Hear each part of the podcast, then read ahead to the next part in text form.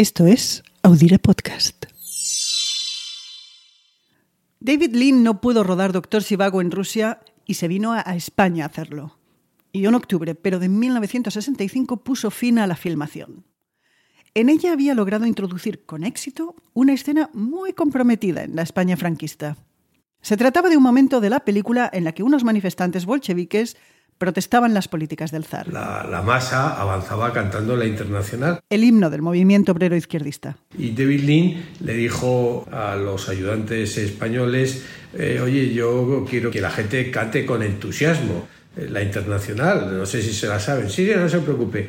Y uno de los eh, ayudantes solo se le ocurrió correr la voz a los militantes del Partido Comunista, que se presentaron todos dispuestos a cantar la internacional. Quien habla es Eduardo Torres Dulce, el infante. Es fiscal general del Estado, abogado en el bufete de Garrigues y un apasionado del cine.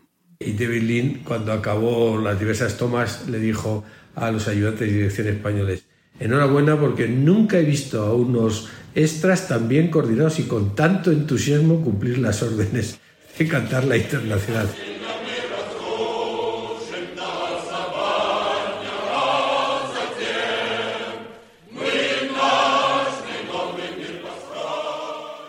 En aquel momento, a mediados de los 60, cantar la internacional llevaba directamente a la cárcel.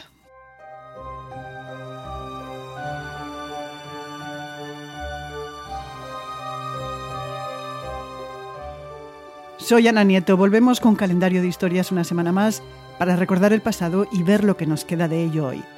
En esta última semana de mes vamos a hablar de cine, en concreto de cuando España fue el plató de Hollywood.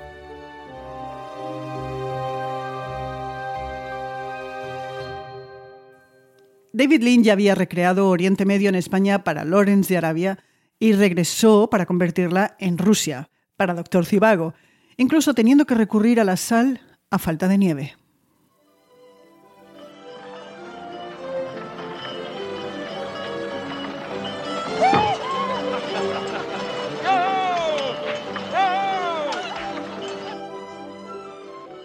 Hay que decir que el director de la segunda unidad es decir, el que rodaba todas las secuencias de acción más importante era un español, Manolo Berenguer.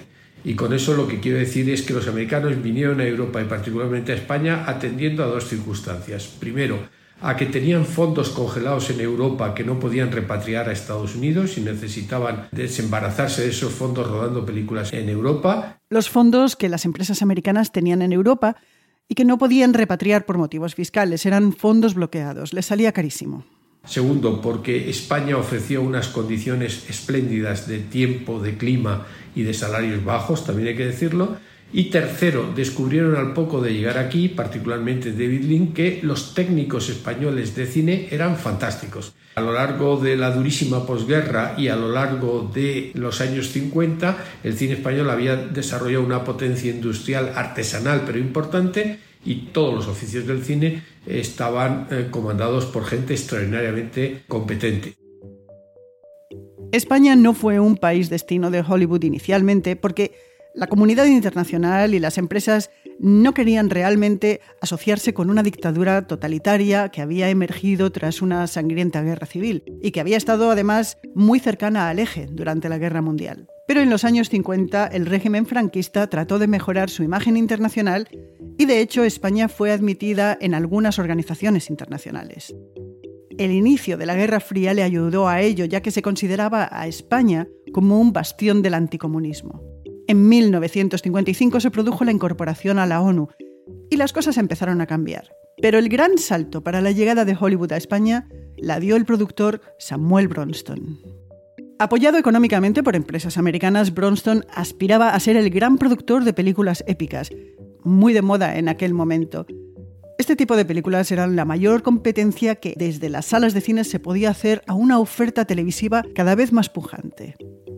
El doctor en Relaciones Internacionales, Neil Rosendorf, explica que Bronston necesitaba un lugar económico para hacer esas grandiosas películas. Y Franco, por otro lado, necesitaba rehabilitar su imagen y la economía del país.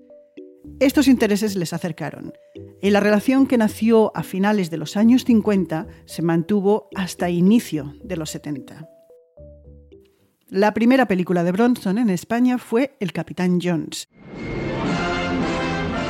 El Capitán Jones. Se rodó en Denia y venía muy apoyada por la Armada Americana. La película, sin embargo, llegó sin pena ni gloria a las pantallas, algo que no disuadió a Bronston, que fue añadiendo a su lista de producciones nombres de largometrajes como El Cid.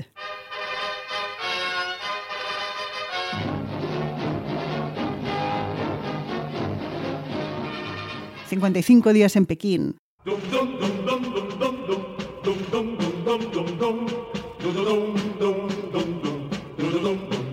la caída del Imperio Romano. ¿Te encuentras bien, mi señor César? Rey de Reyes. Bendito seas, oh Señor, Dios nuestro, Rey del universo. Y el fabuloso mundo del circo. Ladies and gentlemen, we invite you to be our guests. And now, the greatest Wild West show in the world. From Samuel Bronston. Muchas se rodaron en los estudios que abrió Bronston en Las Matas, en Madrid, y en localizaciones históricas, por las que no pagaba gran cosa. Consciente del impacto económico de estas superproducciones que contaban con estrellas como Bette Davis, Charlton Heston, Ava Gardner, David Niven y Sofía Loren, además del escaparate y reclamo que era para el turismo, Franco puso a disposición del productor ayudas económicas, logísticas y materiales. Algunos de los altos cargos del régimen incluso participaron en distintas capacidades en la realización de las películas. Rosendorf afirma que la cooperación política fue la más cercana que ha tenido una productora de Hollywood con un gobierno extranjero. Los estudios de Bronston en Madrid competían con las producciones que se hacían en suelo estadounidense, y eso ayudó discreta pero eficazmente al régimen en su campaña de turismo internacional y a levantar las economías de zonas empobrecidas como Almería o la Sierra de Madrid o Soria, donde el cine se estaba estableciendo. El Cid, con Charlton Heston, que fue un éxito de taquilla, fue declarada obra de interés nacional por el Estado. Es más, la productora de Bronston hizo algunas películas encargadas por el régimen, como El Camino Real, sobre Fray Junípero Serra en California, o Sinfonía Española, que era un documental con objetivos turísticos. Bronston recibió la Orden de Isabel la Católica, pero terminó en bancarrota. Eso afectó a su último proyecto. Él tiene un proyecto que en El Pardo gusta muchísimo, que es una película biográfica, una especie del Cid, por decirlo de alguna forma, con Isabel la Católica. En ese momento España está moviendo otra vez el proceso de beatificación de la reina católica y se juntan otra vez el hambre con las ganas de comer. Pero el plató español fue un imán para muchas más producciones debido a las facilidades con las que el régimen trataba la industria. Los spaghetti western descubrieron el desierto de tabernas en Almería, pero los guiones también llevaron a estas películas, como El bueno, el feo y el malo, hasta el mismísimo Burgos. El cementerio de Sad Hill, de la película, está a las afueras de Santo Domingo de Silos.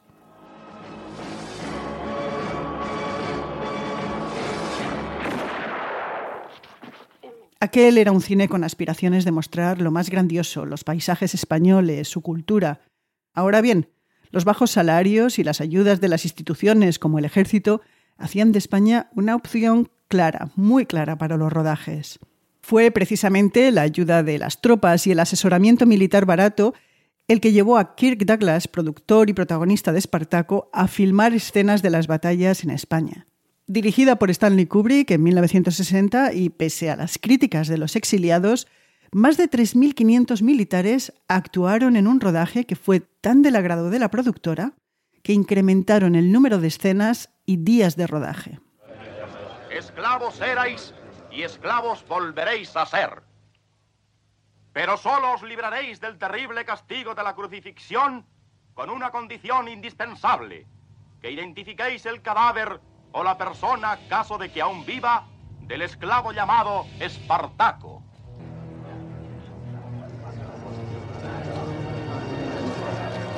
Yo, yo soy Espartaco.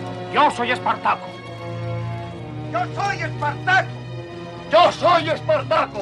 Yo soy Espartaco. Yo soy Espartaco. Yo soy Espartaco. Yo soy Espartaco. Yo soy Espartaco. El profesor de Relaciones Internacionales, Pablo León de Aguinaga, recuerda en su tesis que Ted Richmond, productor de Solomon, confesó a la prensa de su país que la colaboración del ejército español, incluidos más de 3.000 extras, había supuesto un desembolso de 80.000 dólares entonces. A ese dato añadió que un despliegue semejante en Estados Unidos habría implicado un desembolso de 1,6 millones de dólares.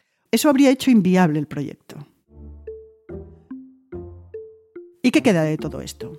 Pues en España lo que queda, por lo menos en ciertas generaciones, es la idea de un cine que ha desaparecido ya totalmente, ¿no? En primer lugar, porque muchas de esas producciones ahora mismo eh, se plantearían con efectos puramente digitales, que no es lo mismo. Pues, por ejemplo, Penur, eh, William Wyler en Chinechita construyó ese enorme círculo lleno de personas.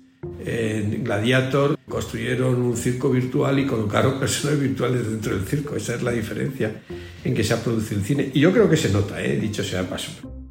Como dice Torres Dulce, el cine ha cambiado, sobre todo las superproducciones épicas. Pero las productoras, tanto de cine como de televisión, siguen interesadas en el paisaje urbano, histórico y natural de España, además de las ayudas fiscales y de los profesionales que en España trabajan. Spielberg rodó El Imperio del Sol en los alrededores de Sevilla, una ciudad que también sirvió de plató para escenas de La Guerra de las Galaxias. Solo, Spider-Man, The Eternals, una superproducción que está ahora mismo de estreno, se ha rodado en Canarias. En la televisión, series como Juego de Tronos y The Crown también tienen su set en España. Las producciones españolas además están encontrando una muy buena acogida en plataformas como Netflix, donde triunfa La Casa de Papel, y HBO, que produjo la adaptación de Patria a la pantalla.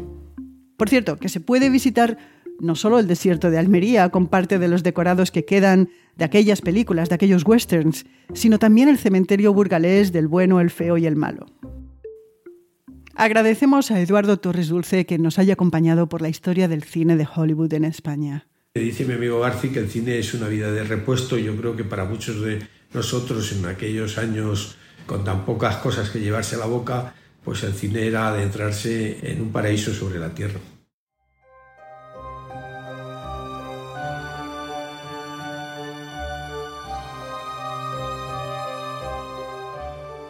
Y nos despedimos ya. Desde Orense, María Luz Rodríguez y yo desde Brooklyn, que les recuerdo que si se suscriben todos los martes, van a tener el próximo capítulo en la plataforma que usen. Soy Ana Nieto. Nos oímos en una semana.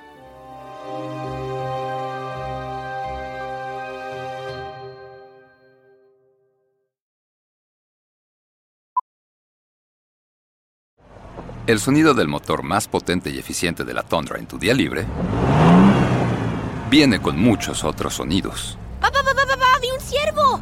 La totalmente nueva Toyota Tundra. Nacimos para esto. Some people say the metaverse will only be virtual. But one day, in the metaverse, doctors will practice high risk surgeries hundreds of times before they operate on real patients. And students will be transported to ancient Rome and Saturn's rings, improving health outcomes, learning, and more. The metaverse may be virtual, but the impact will be real. Learn more about what Meta is building for the metaverse at meta.com slash metaverse impact.